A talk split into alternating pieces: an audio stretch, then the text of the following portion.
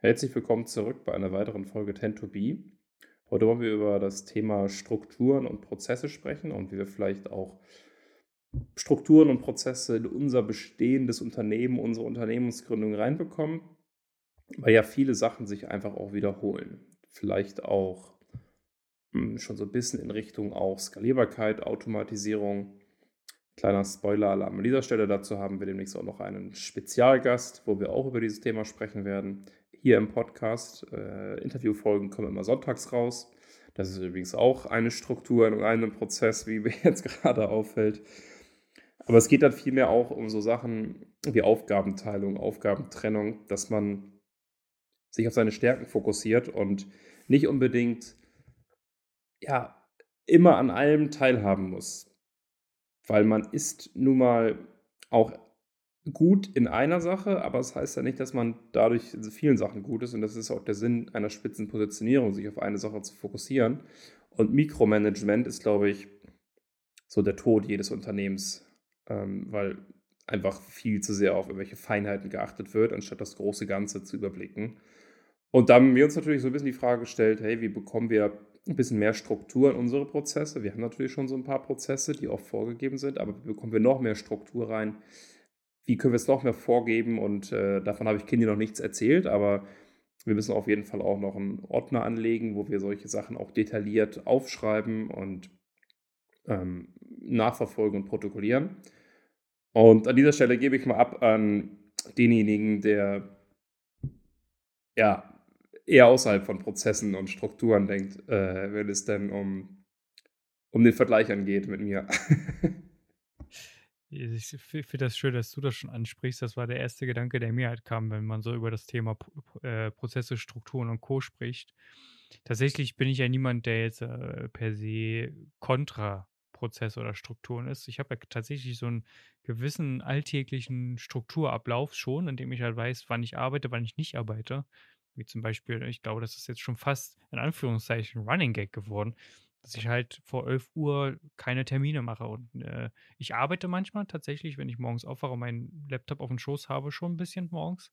Grundsätzlich ist aber bei mir die Regel keine Termine vor 11 und keine Kundenarbeit vor 11. Und das ist ja quasi eigentlich auch eine Struktur und ein Prozess. Und Thema Aufgabenteilung, ich glaube, das ist das Entscheidendere bei uns, weil du hast das gut gesagt, Prozesse und Strukturen müssen sein, sind bei mir aber nur semi gewünscht. Ähm, die sind so lange gewünscht, solange sie förderlich sind und auch meine Kreativität und meine Entfaltung fördern. Aber sobald es dann halt irgendwie in zu kleine, tiny Sachen geht, dann äh, bin ich raus. Ich glaube, du aber auch. Von daher sind wir uns auch einig. Aber Thema Aufgabenteilung kann ich schon mal gleich sagen. Du hast mich jetzt gerade in Anführungszeichen überrumpelt, weil du ja gesagt hast, davon weiß ich noch nichts. Aber Aufgabenteilung, das Thema Prozessordner und das Dokumentieren davon, da bin ich, äh, da bin ich gern bereit, meine Kompetenz abzugeben an dich. Ja, natürlich, äh, was heißt Kompetenz, aber so ein paar Sachen sollte man natürlich schon zusammen machen, damit es sich einfach runter anfühlt. Ähm, was mir jetzt ein paar Ideen gekommen sind, vielleicht ist halt, also zum einen klar, wenn es hinderlich wird, weil man alles strikt vorgibt und die Flexibilität abhanden, abhanden kommt, dann ist es einfach schlecht, äh, wenn man da zu sehr fokussiert drin ist, dann kommt man in dieses klassische, wir haben es schon immer so gemacht, Thema rein. Ja. Und das finde ich furchtbar. Aber es gibt so ein paar Sachen, zum Beispiel Kommunikation in Projekten, ähm, mhm. Terminvergabe, Terminslots, wann sind überhaupt Besprechungen? Ähm, wo werden Sachen abgespeichert für Projekte? Wann bereiten wir vor? Wann bereiten wir nach?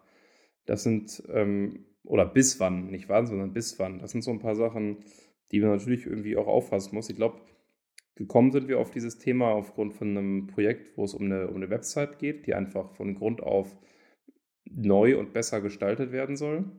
Und da ging es ja darum, hey, wie kann man sich das da ergänzen? Und das wird, glaube ich, auch spannend zu sehen, hey, wie, ja, wie passt das, wie passt das zueinander und welche Schritte kommt vielleicht zuerst, welche Schritte kommen später, wie ist der optimale Ablauf. Und ich meine, ein Projekt wie eine Website, wenn einmal der Prozess gut steht, dann ist es ja ein skalierbares System.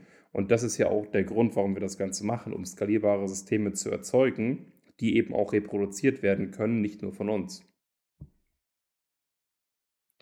Was du gerade gesagt hast, ist etwas, was zu 100% mit mir übereinstimmt. Was du gerade gesagt hast, ist äh, sehr richtig, das mit den ich würde das gar nicht Prozesse oder Strukturen nennen, sondern ich würde das halt einfach Grundregeln äh, also, es sind quasi ja so ein bisschen Markenrichtlinien, die man ja auch hat, wie zum Beispiel, wie kommuniziert man mit den Kunden, wie kommuniziert man innerhalb von einem Projekt, wann muss man mit den anderen etwas absprechen was da nach außen getragen wird, zum Beispiel an den Kunden.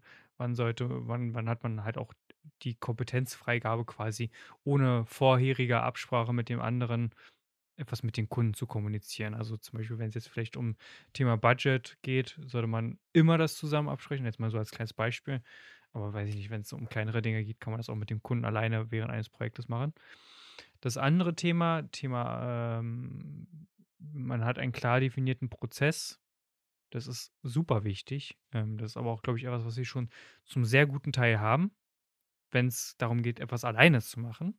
Also ähm, für mich habe ich einen klar definierten Prozess, wie ich zum Beispiel, wenn ich jetzt eine Webseite aufbauen müsste, wüsste ich genau, wie ich das alleine mache. Und die Herausforderung, vor der wir, glaube ich, jetzt gerade stehen, ist, wie schaffen wir es, bestimmte Aufgaben, die wir vielleicht vorab selber gemacht haben, an den anderen abzugeben, weil der andere einfach kompetenter dafür ist?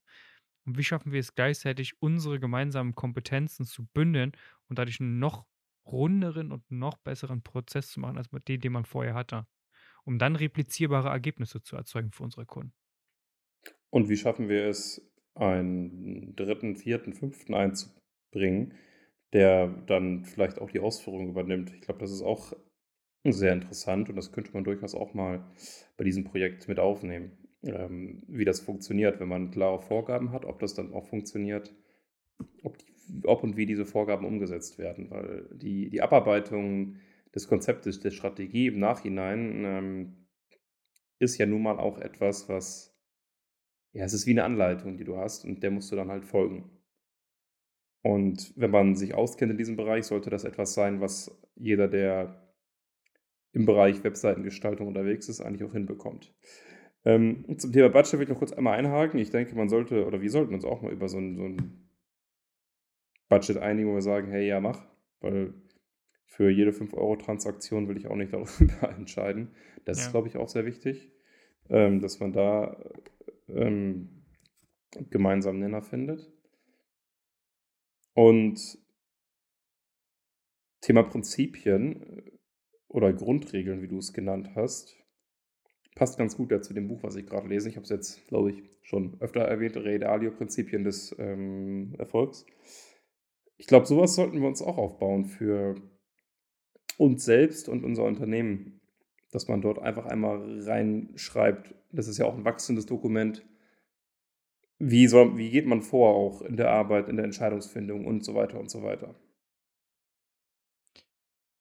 Kannst du das für mich noch einmal ganz kurz ausformulieren, was genau du jetzt nochmal darunter meinst? Was alles darunter fällt? Weil ein paar Sachen, so wie ich das jetzt zum Beispiel, sagen wir mal, das Wording, welche Wörter werden benutzt, wie kommuniziert man, wie wird der Kunde angesprochen? Das sind zum Beispiel Dinge, die man tatsächlich im Brand Style Guide, in einem guten Brand Style Guide auch finden kann und was man auch bei uns finden wird.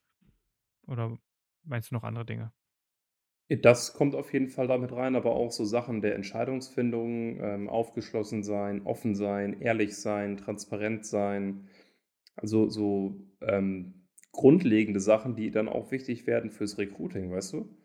Ähm, auch jemanden haben, der mit an deiner Vision oder Mission arbeitet, ist ja auch sehr wichtig und macht ja auch den Erfolg dann im, Recruiting aus. Ich glaube, das sind sehr, sehr viele Themen, die man damit aufnehmen kann. Und ich will es halt irgendwie anders aufbereiten als so ein Word-Dokument. Ich habe ich glaube, da gibt es doch irgendwie coolere Möglichkeiten, als zu sagen, hier, Word-Dokument, lese es dir durch, sondern da, vielleicht kann man es irgendwie auch so in der Story machen, eine kleine Geschichte erzählen oder keine Ahnung wie, aber da gibt es auf jeden Fall andere Möglichkeiten, als zu sagen, da ist ein Ordner, klick dich da durch und komm nach drei Stunden wieder, wenn du alles gelesen hast. Das ist, das ist, weiß ich nicht, das ist, widerspricht nicht dem, was ich, was ich fühle. Und mit dem Blick auf die Uhr würde ich sagen, leiten wir das Ende dieser Folge ein. Ich fand, das war eine sehr runde Folge und äh, wir, wir kommen so ein bisschen zu dem ursprünglichen Spirit aus zurück, was ja das Ursprungskonzept von Tend to Be war, dass wir quasi auch ein bisschen unseren eigenen Prozess dokumentieren und, und aufzeigen und nicht mit dem Anspruch immer reingehen, bereits eine fertige Lösung, ein Fertiggericht ähm, parat zu haben, wenn wir die Folge beenden. Und an der Stelle würde ich Max das letzte Wort übergeben. Ich bedanke mich schon mal dafür, dass ihr eingeschaltet habt und ciao. Mir bleibt nur noch zu sagen, ähm, lasst uns gerne eine Bewertung da auf iTunes. Abonniert uns unbedingt bei Spotify und bei iTunes ähm, oder auf eurem Lieblings-Podcast-Hosting-Dienst. Und schreibt uns gerne vielleicht auch Sachen, wie ihr euer System oder euer Unternehmen systematisiert und skaliert habt oder vor welchen Herausforderungen ihr gerade steht, weil das ist ja auch etwas, was wir hier erzeugen wollen. Austausch und ähm, Diskussionen darüber an podcast.whitespace.de, whitespace mit Y und dann auch von mir noch einen schönen Tag, Abend, wann auch immer du diese Folge oder ihr diese Folge hört und äh, ciao.